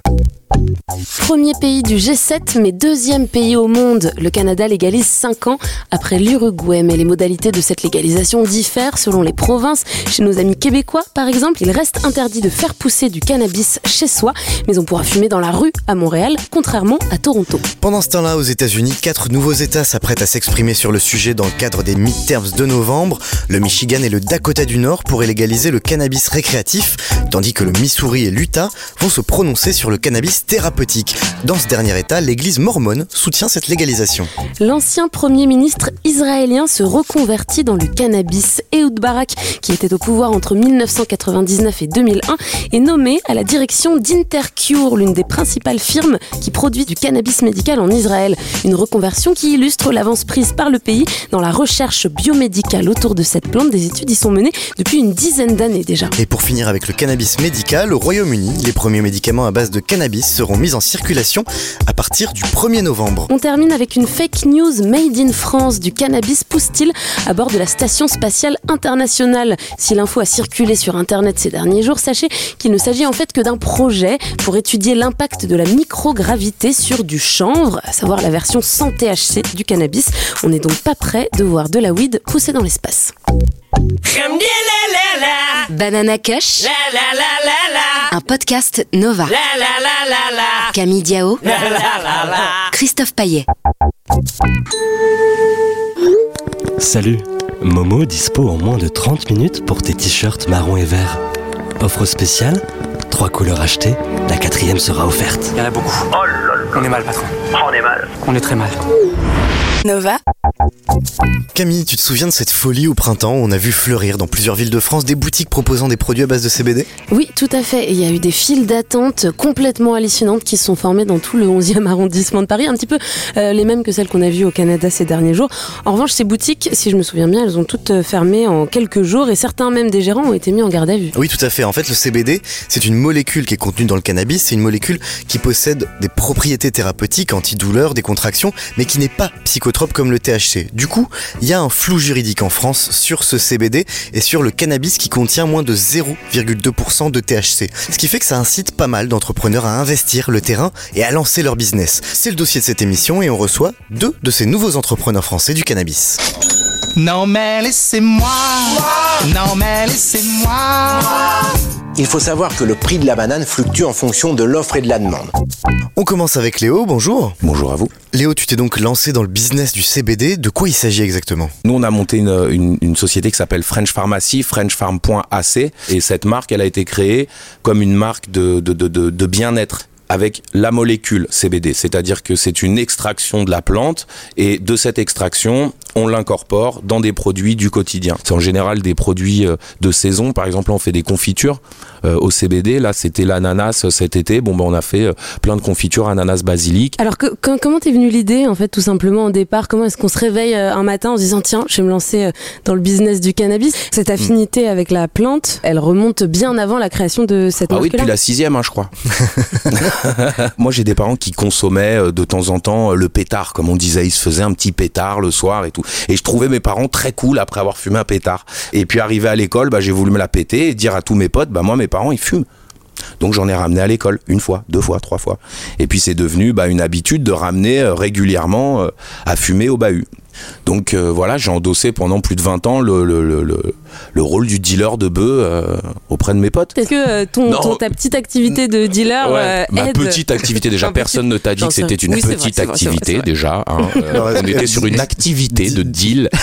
Non maintenant on peut en parler puisqu'il y a prescription mais c'est vrai que faut pas se voiler la face. C'est- c'est c'est quand même bien d'avoir une notion en tout cas euh, horticole on va dire. Après, euh, non, euh, de vendre de la bœuf euh, dans- aux copains, ça aide pas à monter une structure comme aujourd'hui elle est montée. Alors comment ça se passe au, au tout début quand on se lance, la vision de, de l'entourage, des banques, j'imagine, des, des financeurs, quand on leur explique je monte un business dans le cannabis et, et je vais vendre du CBD Dites-vous que au mois d'avril, bah, la totalité de la France, euh, enfin quasiment, hein, n'avait aucune euh, connaissance du CBD et du cannabis. Quand on a créé la boîte, ben personne ne savait ce que c'était le CBD. Et de fil en aiguille, ben, le banquier regardait Internet, il regardait ce qui se passait à la télé, et nous ont fermé SumUp, le contrôle, après nous ont fermé un autre compte, après on a dû trouver une autre banque, après machin. Et de fil en aiguille, on est traité bah, comme des narcotrafiquants, alors qu'en réalité, bah, on monte un commerce comme un autre, avec de la TVA, avec un business plan. Vos produits, ils sont produits où et comment? Vous avez cette traçabilité? Vous travaillez avec des producteurs locaux, étrangers? Comment ça se passe? Nous, on est made in Paris. Le CBD, il est importé d'Espagne et ensuite on l'incorpore dans des laboratoires à Paris ou en banlieue parisienne. Euh, pour le sirop, c'est en vallée de Chevreuse. Et euh, est-ce qu'on peut parler euh, du fait qu'il y a 5 minutes avant d'entrer en studio, vous vous êtes fait interpeller par les On peut en parler, bien sûr. bah, je-. Alors bon, moi j'ai l'habitude de- d'être décontracté. hein. Donc je me suis dit, avant d'aller à Nova, je vais faire un petit joint avec Benoît, mon associé. Bon bah lui c'est lui qui roulait, c'est lui qui s'est fait interpeller, c'est lui qui est aujourd'hui en garde à vue euh, au moment où je vous parle. Petite pensée pour Benoît donc. Voilà. Ben, Euh, on est avec toi. Alors juste, justement, vous vous êtes fait euh, interpeller et contrôler par euh, les flics avec cette jolie mallette, Léo, que tu as amenée euh, avec toi, qui est remplie de, de tous les produits que vous proposez.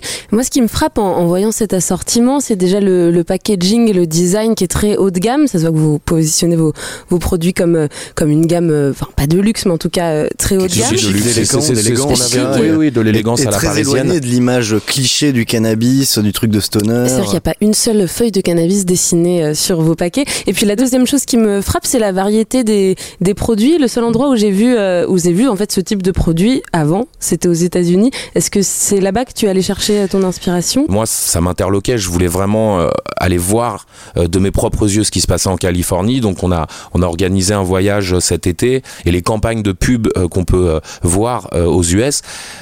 Elles ne relatent jamais d'un mec qui fume un ouinge. Donc, si on arrive aujourd'hui à le présenter d'une manière qui est plus séduisante, trouver ce moyen d'en parler correctement, euh, je pense que c'est comme ça que ça arrivera et pas autrement. Mais il y a encore des tabous, il y a encore des gens qui veulent pas s'afficher euh, tant qu'on n'a pas des comédiens ou des gens vraiment euh, qui s'affichent en tant que fumeurs des politiques, euh, des acteurs, euh, des, des sportifs même, parce que le Bah, nom des acteurs, ça tombe bien parce que dans quelques minutes, on va entendre Mathieu Kassovitz qui nous Ah parle de bah lui, alors lui, alors. Mathieu, euh, hein Mathieu, il aime bien la bœuf, à Paris, rien Bon. Bah, Merci beaucoup Léo d'être passé nous voir cool. dans Banana Kush ou Banana Couche, on prononce comme on veut. Tu n'es pas le seul businessman à venir nous rendre visite dans cette émission. C'est une entrepreneuse qui va nous rejoindre euh, à présent. Elle n'a jamais fumé un pétard de sa vie et pourtant, et pourtant, elle va nous expliquer tout ça. Merci Léo, à bientôt. Merci à vous. We have no bananas. Banana Kush. We have no bananas today. Camille Diao, Christophe Paillet. Coucou, ça va? C'est Kevin. Désolé pour cette longue absence. J'étais en deuil. J'ai dû prendre du recul. Je suis de nouveau dispo comme d'habitude. Allez, à toutes. Voir modalité dans les magasins participants. Bonjour à tous, fermeture prévue le 26 juillet jusqu'au 27 août. Merci, on sera ravis de vous servir à notre retour. Bonnes vacances hein. Nous, nous, nous, nous, c'est le goût. Nova Vous écoutez le deuxième numéro de Banana Kush et c'est une non-fumeuse qui vient de nous rejoindre. Bonjour Laure Bouguin. Bonjour Camille. Tout comme Léo qui était avec nous il y a quelques minutes, tu fais partie du petit monde des, des entrepreneurs français du cannabis, mais tu n'as pas du tout le même parcours, pas du tout le même background que lui. Alors pour commencer, raconte-nous un petit peu ce qui t'a amené à t'intéresser à cette plante. Oui, j'ai grandi en Bretagne et moi je connaissais déjà très bien le chanvre puisque mes grands-parents le cultivaient dans l'Ouest. Donc le chanvre, c'est une plante qui fait partie du genre Cannabis sativa, mais c'est une variété euh, qui pousse légalement en France puisqu'une vingtaine de variétés sont autorisées. Donc j'étais assez consciente euh, des bienfaits de la plante. Et j'ai découvert petit à petit les bienfaits de la graine, et notamment sa très très forte concentration en oméga 3 et 6. Donc on va les chercher dans l'alimentation, mais on peut aussi aller les chercher dans la cosmétique. Ocaran s'appelle euh, ainsi parce que ça veut dire je vous aime en breton. Juste pour préciser, je sais pas si on l'a dit, mais Okaren, donc c'est la marque que tu as créée en fait euh, en tant qu'entrepreneuse. Exactement, Ocaran c'est une marque de soins à base de cannabis sativa, donc qui est le nom de, du chanvre. Et j'ai pas entendu le mot CBD, est-ce que ça veut dire que c'est encore d'autres propriétés que tu vas chercher dans, dans cette plante? Alors les omégas, euh, on les trouve dans la graine, le CBD, on le trouve dans la fleur. On a un petit problème en France actuellement, mais qu'on est en train de travailler à résoudre, c'est que le- les agriculteurs, d'après la loi, devraient jeter les fleurs de chanvre. On ne peut pas aujourd'hui avoir du CBD français. Or, nous, on est extrêmement attachés à la production made in France. Donc, pour l'instant, il n'y a pas de CBD dans les produits. Comme je le disais en introduction, toi, tu n'es pas une consommatrice de cannabis récréatif. En effet, je ne fume pas. Voilà. Par contre, j'ai d'autres utilisations de cette plante. Et ce qu'on oublie malheureusement en France par activisme prohibitionniste, c'est que on n'est pas que sur des récréatifs. Il y a tout un champ qui existe autour. Il y a le cannabis médical qu'on connaît très bien dans les pays où c'est légalisé. Puis il y a le chanvre bien-être. Alors ce qui est marrant, c'est que alors, par rapport à Léo avec qui on parlait tout à l'heure, qui lui est euh, dans le cannabis depuis qu'il est au collège, comme il nous le disait, entre guillemets, toi tu as un, un parcours euh, finalement euh, un peu type des startups d'aujourd'hui, euh, enfin école de commerce, incubateur, etc. Mm. Est-ce que le cannabis aujourd'hui, c'est un business comme un autre? C'est un business comme un autre, oui, dans le sens que on peut tout à fait en vivre. Après, on, est, on a beaucoup de, de freins euh, pour se lancer. Euh, typiquement, nous, euh, on, on- là, on était à la recherche de, de fonds pour accélérer l'entreprise. Bon, bah, pour trouver un investisseur en France spécialisé dans le cannabis, il faut se réveiller très tôt. Le fait est qu'on n'a pas du tout accès aux outils classiques de vente online. Donc, on n'a pas Facebook Ad, on n'a pas Instagram Ad, on n'a pas YouTube Ad. On est très limité sur AdWords quand on se fait pas bloquer. Ça, tout ça, c'est impossible aujourd'hui. Ça, quand- c'est banni. Et c'est banni par les Américains vivant en Californie, ce qui est assez euh, drôle, en fait, quand, tu- quand tu y penses. Et alternativement, tu parles de chanvre de cannabis, de chanvre de cannabis. Mhm. Alors, euh, quel est le mot euh, qu'il faut employer pour toi? Les, les mots qu'on choisit euh, donnent nos opinions. En fait, en France, on a complètement diabolisé le mot cannabis pour dire ça, c'est juste la drogue. Mais c'est pas vrai. Puisqu'en fait, la différence qu'on fait en France entre le cannabis ou le chanvre industriel, c'est le pourcentage de THC. Donc, on décide en France qu'en dessous de 0,2%, c'est légal, on a le droit de dire chanvre, euh, c'est sain et il n'y a pas de souci. Puis au-dessus de 0,2, c'est, diabolique, c'est de la drogue. Et là, c'est le mot cannabis. Mais cette différence légale de 0,2, elle varie d'un État à l'autre. En Suisse, on parle de 1%. À l'échelle européenne, c'est 0,3. Donc moi, j'utilise les deux. C'est une vraie volonté. Et c'est assez hallucinant parce que sur les 3-4 derniers mois, on a vraiment vu qu'il y a un momentum. Euh, maintenant, quand on prononce le mot cannabis, c'est sympa, ça génère de la discussion et on est moins montré du doigt. Tu as observé euh, le changement d'image euh C'est impressionnant. En fait, il y a 80 cannabinoïdes à peu près dans, dans la fleur. Euh, donc, on parle tout le temps euh, du THC qui donne des effets psychotropes et du CBD. Mais en fait, il y en a plein d'autres. Le CBG, le CBN, le CBV, enfin, il y en a vraiment une quantité euh, infinitésimale. Et il faudrait évidemment aller travailler sur tous. Donc nous, on adorerait pouvoir euh, lancer des études là-dessus, ce soit sur l'eczéma, le psoriasis. Et c'est dommage de ne pas avoir un centre de recherche français sur la question. Ce qu'on dit souvent, c'est que depuis la création de l'Internet, c'est le premier secteur à se restructurer de zéro. Et en fait, euh, on a laissé Internet aux Américains et là, on est en train de laisser le cannabis aux Canadiens. Merci beaucoup Laure d'avoir accepté notre invitation dans Banana Kush. Merci à vous. On marque une toute petite pause et en attendant Mathieu Kassovitz, on va retrouver notre chroniqueuse maison, la star de cette émission. J'ai nommé Marie Misset. À tout de suite. Banana Kush.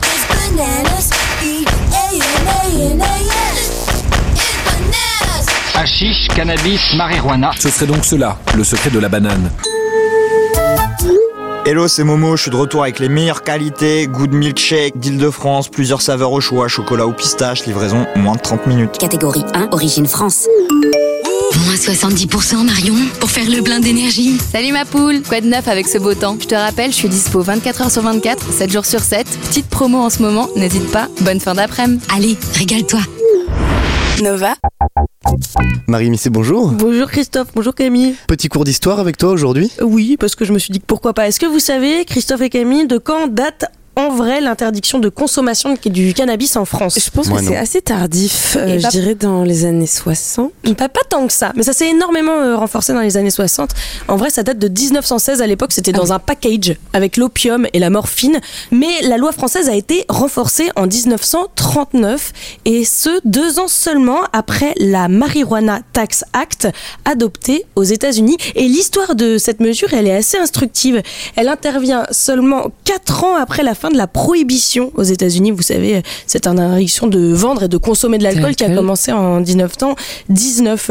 Et ça a eu lieu, donc, ce Marijuana Tax Act, après une campagne médiatique intensive et très violente contre la marijuana. Alors, si on fouille dans les journaux de l'époque, on tombe sur des faits divers assez hallucinants qui se multiplient les uns après les autres. Par exemple, une famille entière assassinée par un jeune forcené en Floride. Alors, je vous passe quelques détails de l'article. Les agents le tenaient pour un jeune homme raisonnable et plutôt tranquille. Il est désormais dans un état de folie pitoyable. Ils ont cherché pourquoi. Le garçon a déclaré qu'il avait l'habitude de fumer quelque chose que ses amis appellent des muggles, une appellation enfantine de la marijuana. On apprend en passant le terme muggles. Voilà, et des articles comme ça en 1936 dans la presse américaine, il y en a plein. Et plusieurs films sortent cette année-là aussi, dont euh, Wild Weed. Le scénario, c'est toujours le même. Des jeunes accrochés à leur tout premier joint, des hallucinations incroyables, et puis le passage à l'acte, ça peut être des meurtres, des viols, enfin c'est toujours réjouissant. Dans le même genre, je vous conseille Reefer Madness aussi, un film des années 30 américain Tout assez à drôle. fait, il est dans cette liste-là. Et euh, derrière tout ça, qu'y a-t-il? Eh bien, il y a un homme qui s'appelle Harry Jacob Hensliger, qu'on a appelé à l'époque le McCarthy de la drogue. En 1930, il était aussi le premier commissaire du Bureau fédéral des narcotiques. Le bureau, donc, occupé à faire respecter la prohibition. Il y avait beaucoup d'agents. Alors, on l'a dit tout à l'heure, en 1934, la prohibition prend fin. Les agents fédéraux de ce bureau se retrouvent sans travail. Et alors, qu'est-ce qu'on fait? Eh bien, il faut bien leur trouver une occupation. C'est en tout cas la thèse de Jean-Michel Groult, un auteur français qui a écrit Plantes interdites, une histoire des plantes politiquement correctes. Il écrit incorrect, pardon, il écrit noir sur blanc que l'interdiction du cannabis aux États-Unis était le résultat direct de la fin de la prohibition, puisqu'il fallait lui trouver un substitut pour justifier les activités du Bureau national des stupéfiants. C'est d'ailleurs assez intéressant de se rappeler le pourquoi de la fin de la prohibition aux États-Unis. L'argument principal pour y mettre fin n'a pas tant été sa grande inefficacité. Non, on était en 1934, c'était la grosse crise. L'immense manque à gagner pour l'État américain dans cette histoire de prohibition était le premier argument massu pour réautoriser l'alcool, un argument qui est pas mal utilisé aujourd'hui aussi dans tous les pays qui font la transition vers la marijuana légale. Mais quel cynisme Merci beaucoup Marie. Au revoir Camille et Christophe. On vous promet Mathieu Kassovitz depuis le début de cette émission. Eh bien, ce n'est pas Mathieu Kassovitz qui vient à Banana Cush, c'est Banana Cush qui va à Mathieu Kassovitz. On l'a rencontré à la terrasse du Mama Shelter, un hôtel parisien, il y a quelques jours. On va écouter ça dans un tout petit instant. I'm a banana, I'm a banana. Tiens Jamy, goûte-moi cette petite banane, tu m'en donneras des nouvelles. Salut les amis, c'est Toto. Désolé pour cette absence, de retour tous les jours de 15h à minuit avec au menu off promo pour Amnesia 6,3 grammes et Marron 8,9 grammes. Ça bouge pas. Voilà, à très vite et veuillez SVP me répondre avec un petit ok, c'est cool, bise. Offre valable dès demain et jusqu'au 23 octobre, voire conditions en magasin. Nova. Mathieu Kassovitz, bonjour. Bonjour. Merci beaucoup euh, d'avoir accepté notre invitation dans Banana Cush, acteur, réalisateur. Vous êtes de retour cette année dans la peau de l'espion traître malotru dans la série de Canal+, Le Bureau des légendes, dont c'est la quatrième saison. Récemment au cinéma, on a aussi pu vous découvrir euh, en sportif, hein, dans le rôle du sparring partner euh, de boxe, alors que c'est vrai que vous avez jamais euh, caché avoir une hygiène de vie qui n'est pas forcément celle euh, d'un champion de boxe. Euh, vous euh, cachez pas euh, votre consommation assidue de cannabis. Vous êtes quel type de fumeur, Mathieu Kassovitz? Il faut pas que la police s'en serve pour m'arrêter après, quoi. Ça. Non, je suis un gros fumeur. J'ai eu la chance de pas fumer jeune. J'ai commencé à fumer à 25 ans.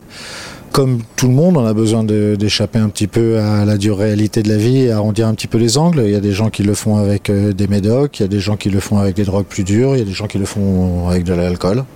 La majorité le font avec de l'alcool. Moi, personnellement, je bois pas. Le problème du THC, c'est que ça vous met bien si vous êtes bien, ça vous met mal si vous êtes mal. Donc, euh, c'est quelque chose qui doit s'apprendre. Euh, on réagit pas tous de la même façon aux mêmes produits. Donc, il faut savoir ce qui est bon pour soi et la façon dont vous pouvez l'utiliser. Après, c'est comme pour toutes les addictions, il faut les commencer le plus tard possible et, euh, et après euh, voir si ça vous va. J'ai la chance d'avoir une constitution qui est spéciale. Quand je m'entraînais pour la boxe euh, et que après deux heures d'entraînement, je disais à mon coach que j'avais fumé trois joints avant et je lui ai dit est-ce qu'il faut vraiment que je fasse le travail d'arrêter? Il me dit non. Si ça te décontracte, fais ce qui est bon pour toi. Trois joints avant un entraînement de boxe, vous êtes un surhomme en fait. À 8h du matin surtout. À 8h du mat Oh, il est bon ton Chilvix. C'est pas le mien, c'est d'Hubert. C'est pas évident aujourd'hui en France d'être une personnalité publique et de dire publiquement euh, voilà, je m'appelle Mathieu Kassovitz et je fume du, du cannabis. D'ailleurs, vous faites partie des peu d'acteurs ou artistes qui le disent. C'est facile à assumer. Pourtant, je vous garantis que tous les acteurs fument. Tout le monde fume. Tout le monde fume. Alors pourquoi est-ce qu'ils ont tant de mal à le dire Parce qu'ils ont peur de la, ils ont peur du, du- du gendarme et qu'ils ont peur euh, de, de moins vendre de billets euh, d'entrée. De, euh, je pense qu'ils ont, ils ont tort. Je pense que c'est, c'est une erreur de ne pas affirmer qui on est juste pour pouvoir un peu préserver le bourgeois. Je pense que c'est surtout qu'on est dans un pays qui est le plus gros consommateur d'Europe. Tout le monde fume. Je pense que c'est euh, complètement absurde de ne pas en parler. Vous avez raison de faire une émission là-dessus. C'est euh, quoi le problème en France avec ça? Pourquoi on peut dire euh, qu'on boit de l'alcool, voire qu'on en abuse, et que ça peut avoir une image romantique d'être un alcoolique et dire qu'on fume un joint, c'est problématique, c'est un problème culturel? Oui, je pense qu'il y a un problème de tradition, mais pourtant on aurait dû être le premier pays d'Europe à, à ouvrir ça, à ça, parce que ça fait partie de notre culture et pas seulement de notre culture de fumeur, mais notre culture aussi de, de bon vivant. Et je comprends pas qu'on ne soit qu'on qu'on ne soit pas ce pays-là. Est-ce que vous vous considérez comme un militant? Je faisais une petite recherche pour préparer cette interview. Je suis tombée notamment sur euh, un tweet que vous avez fait il y a peu de temps pour vous offusquer d'une descente de police à 24 euh, policiers pour euh, récupérer juste 7 grammes de, de shit. Et puis même, en remontant beaucoup plus loin, au moment de la sortie de la haine, vous êtes allé sur le plateau d'une émission de Bernard Pivot au Bouillon de Culture avec une casquette et une grosse feuille de cannabis. C'est de la provoque ou c'est déjà un acte militant? Non, je pense que c'est un acte militant dans le sens où euh, fumer de l'herbe dans la société aujourd'hui en France, c'est l'acte de rébellion le plus pacifique que vous puissiez faire sur la société. Le fait de dire je refuse euh, d'une manière pacifique euh, votre, votre façon de voir le monde. Il y a un mème qui, qui, court en ce moment sur euh, internet d'un vieux mec, d'un vieux fumeur avec un ouinge. On lui dit mais pourquoi tu fumes? Et il dit les gars soyez heureux qu'on fume parce que ça, évite qu'on vous, vous casse la gueule. C'est pas que je suis militant, je vais pas au manif euh, pro cannabis. Je suis pas pour que les gens fument du cannabis, mais je suis contre euh, cette, cette chasse aux sorcières qu'on fait qui est absurde et qui, met, qui, qui, qui, qui, rend la vie des gens euh, difficile. Si les gens fumaient plus de CBD, euh, ces drogues euh, euh, de, relaxation musculaire qui sont euh, extrêmement efficaces et qu'on prenait un peu moins de Temesta et de ces putains de conneries, on a des contrôles de police pour le cannabis et l'alcool, mais s'il vous plaît, contrôlez les pilules. D'ailleurs, dans l'émission précédente, on en, on en parlait de ça. Aux États-Unis, il y a des études qui montrent que dans les États où le cannabis euh, thérapeutique est autorisé, euh, la, prescription d'an- d'anxiolytiques et d'antidépresseurs chute Évidemment. Mais considérablement. le, le cannabis est une médecine, avant tout. C'est une plante merveilleuse. qui sent bon, qui est magnifique, qui pousse naturellement avec de l'eau et de la terre. Vous avez besoin de rien d'autre. C'est un des cadeaux de la terre et je pense qu'on doit l'utiliser euh, dans le meilleur des sens. Eh, c'est pas mortel comme face, ça Le mec, il lui dit Moi, je te tue gratuit Vas-y, arrête de parler, passe-moi loin. Alors, puisque Camille euh, évoquait euh, la haine euh, tout à l'heure, euh, c'est vrai que dans la haine, euh, Vince, Saïd et Hubert euh, passent pas mal de temps à fumer quand ils zonent et c'est le shit est presque un, un personnage secondaire ou en tout cas ça fait partie du décor de cette banlieue là. Comment on, on filme ça? Est-ce qu'il y a une esthétique euh, de la fumée, du geste euh? Il y a une scène où il se roule un joint, après on voit, il fume de temps en temps parce que parce qu'on se fait chier dans une cité, donc on fume. C'est une culture qui fait partie euh, du Maghreb. Et quand tu vas au Maroc, les grands-pères fument. Et ils fument comme on boit un verre de cognac ici. Donc cette culture-là, elle fait partie euh, d'une manière euh, intègre de cette jeunesse-là. Et on peut pas, on peut pas lui retirer ça. Et on peut pas la condamner pour ça. Maintenant, ce qu'on peut condamner, c'est le trafic qu'il y a autour, c'est la violence que ça inspire. Et c'est pour ça qu'il faut la légaliser. Le trafic, c'est de la violence, mais c'est aussi en quelque sorte euh, l'achat d'une paix sociale, parce qu'il y a tous ces petits jeunes qui euh, ont rien d'autre, bah, qui se démerdent, qui survivent en fait, en faisant les transformons, guetteurs, etc. transformons ces petits jeunes en entrepreneurs. Légalisons le cannabis et permettons à ces petits jeunes qui ont déjà les contacts et qui, savent- et qui sont- déjà assez malins pour pouvoir faire rentrer et, faire du commerce et, et payer des impôts là-dessus. Payer des impôts. Et t'endors pas sur le joint, Saïd. Je croyais que tu fumais plus. Je le croyais aussi. Mathieu Katsovitz, on a une petite euh, tradition en fin d'émission, puisqu'on est dans Banana Cush, on propose à nos invités de partager une banane avec nous. Est-ce que ça vous dirait? Et si j'ai failli me faire virer déjà. Mais si tu veux y aller, vas-y, hein. je prends la responsabilité. Et bah du coup, on va aller euh, déguster cette petite banane. Merci beaucoup euh, d'avoir accepté cette invitation dans Banana Cush. On se retrouve dans quelques petites minutes en fin d'émission. À tout à l'heure. Merci. Banana Cash. Qu'est-ce que c'est que ce foutoir, mon petit Bernard? Eh ben, puisque tu veux le savoir, il est mêlé à une histoire de drogue jusque-là. Banana, banana, banana, nanana. Yo, c'est Todd. Je suis de retour avec des bons disques, Al Green ou James Brown. Dispo 24-24 et livraison en 20 minutes. Nova. Ah, la poésie, des textos de dealers, des métaphores, des analogies, des figures de style, en veux-tu, en voilà. C'est toujours très créatif, mais pas toujours simple à décoder. Sauf pour les flics a priori, hein, personne n'est dupe. Enfin bon, c'est pas grave, c'est l'art pour l'art, hein, c'est pour la beauté du On va geste. dire ça. Cette émission touche donc à sa fin. Enfin presque, il faut pas oublier Mathieu Kassovitz qui nous attend toujours, parce que c'est la tradition, c'est une institution presque, c'est la banane de fin avec notre invité, alors restez bien jusqu'au bout pour en profiter. C'était Christophe Paillet. C'était Camille Diao et c'était aussi Charlène Noyoux à la réalisation que vous n'entendez pas, mais sans qui ce podcast ne serait que l'ombre de lui-même. C'était Banana Kush. Et on vous dit bye bye. Salut.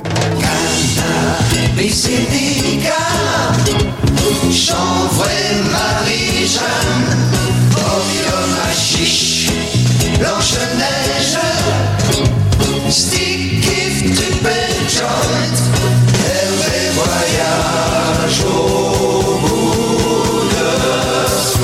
de l'acide lysergique, dit-il, habite la nuit. Bah nous voilà, c'est l'heure, euh, c'est la fin de cette émission, c'est l'heure de déguster cette banane de fin avec vous, Mathieu Kassovitz. Bien sûr. Je vous laisse euh, entamer la banane. Ça sent pas la banane, ça. Alors, est-ce qu'elle est correcte cette banane quand même? Elle est bien mûre? Ça va. Ça fait son effet. Banana Kush. La consommation de cannabis est illégale. La consommation de cannabis est illégale et dangereuse pour la santé. Information et prévention sur drogueinfoservice.fr.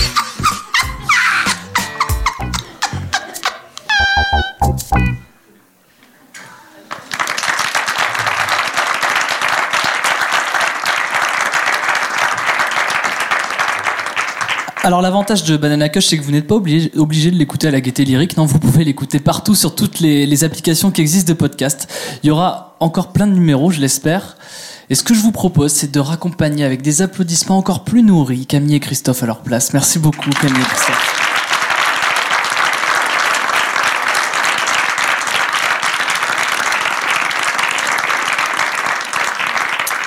Je vous avoue que je suis bien dans ce canapé et je vais rester pour la fin de cette euh, cérémonie de clôture qui, là vraiment, on est dans les ultimes minutes puisqu'il reste deux minutes.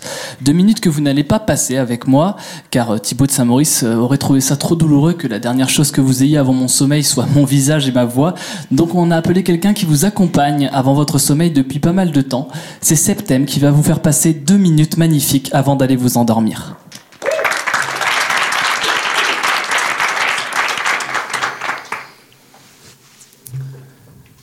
Bonsoir tout le monde. Euh, pour celles et ceux qui n'étaient pas là les jours précédents, je suis donc Saeptem et je fais deux minutes avant de dormir. C'est le podcast sur ces petites pensées qui nous habitent avant de glisser dans les bras de Morphée. Et j'en connais qui vont avoir du mal à s'endormir ce soir. Ils et elles viennent de gagner un prix et de l'argent grâce à leur podcast. À mes yeux et probablement au leur, c'est vertigineux. Petite mise en perspective personnelle, en 2006, j'avais 16 ans. Et j'écoute mon premier podcast natif. À l'époque, je me suis abonné via iTunes. Et j'aime bien découvrir des trucs qui viennent du, monde entier depuis ma chambre d'ado. Six ans plus tard, en 2012, je lance mon premier podcast, un truc musical, toutes les semaines pendant 74 épisodes. Ma chambre d'ado est devenue une chambre d'étudiant. Avant, j'écoutais et maintenant, je crée. Six ans plus tard, encore, nous voici ici, 2018. Ça fait un peu plus d'un an que je fais deux minutes avant de dormir. Ça a été enregistré dans ma chambre de jeune adulte cette fois. Et je me retrouve sur une scène pendant un festival dédié au podcast. Des prix sont remis. Qui aurait pu prévoir ça il y a 12 ans? Qui aurait pensé que des passionnés montraient un tel événement, qui rencontrerait un tel succès? Il y a quand même, ils l'ont pas dit, mais près de 3000 personnes qui sont venues pendant trois jours. Des gens qui parfois ont fait le déplacement depuis l'autre bout de la France, juste pour écouter en live, pour voir leurs podcasters et leurs podcasteuses préférées, pour serrer des mains et prendre des selfies, évidemment. Je repense au type de 16 ans qui traîne encore un peu en moi quelquefois, seul dans sa chambre. S'il savait, s'il savait qu'il vient de poser les oreilles sur un univers qui va grandir, un univers riche, diversifié, engagé, passionné, vibrant, qui ose des choses même, et ça c'est rare, et un univers bienveillant. Exemple numéro un du côté des amateurs, Podcastéo qui voulait mettre en avant des émissions et proposer un classement, et qui est devenu une communauté d'entraide et de création. Exemple 2 du côté des pros, quand Louis Média lance son appel pour un financement participatif, Binge Audio les soutient, fait tourner le lien de la cagnotte. Personnellement, j'ai jamais vu TF1 venir à la rescousse d'M6. La télé mise plutôt sur le clash, quand ici on met de la valeur dans un cercle vertueux au niveau de l'écosystème et même en interne. J'ai discuté avec quelqu'un de chez Louis à, ce sujet-là. On connaît toutes et tous les rédactions et les, et les boîtes de prod au management violent, désagréable, agressif, aliénant. Et là, pour le podcast, les boîtes qui se créent pensent aussi déjà à un fonctionnement qui respecte les acteurs et les actrices de la création. Alors non, nous ne sommes pas une bulle de bisounours naïfs détachés du reste du monde, bien au contraire. C'est parce que les podcasts regardent le monde frontalement et attaquent, se permettent d'attaquer les questions de racisme, de sexisme, d'oppression en fait, d'oppression en fait, quelle qu'elle soit, qu'en réaction, il insiste sur la bienveillance en son sein. Le podcast, le monde du podcast est bienveillant. Je pense que c'est notre plus joli atout et aussi notre plus grande force. Préservons-la. Bonne nuit. Paris Podcast Festival, c'est pas de la radio, c'est du podcast.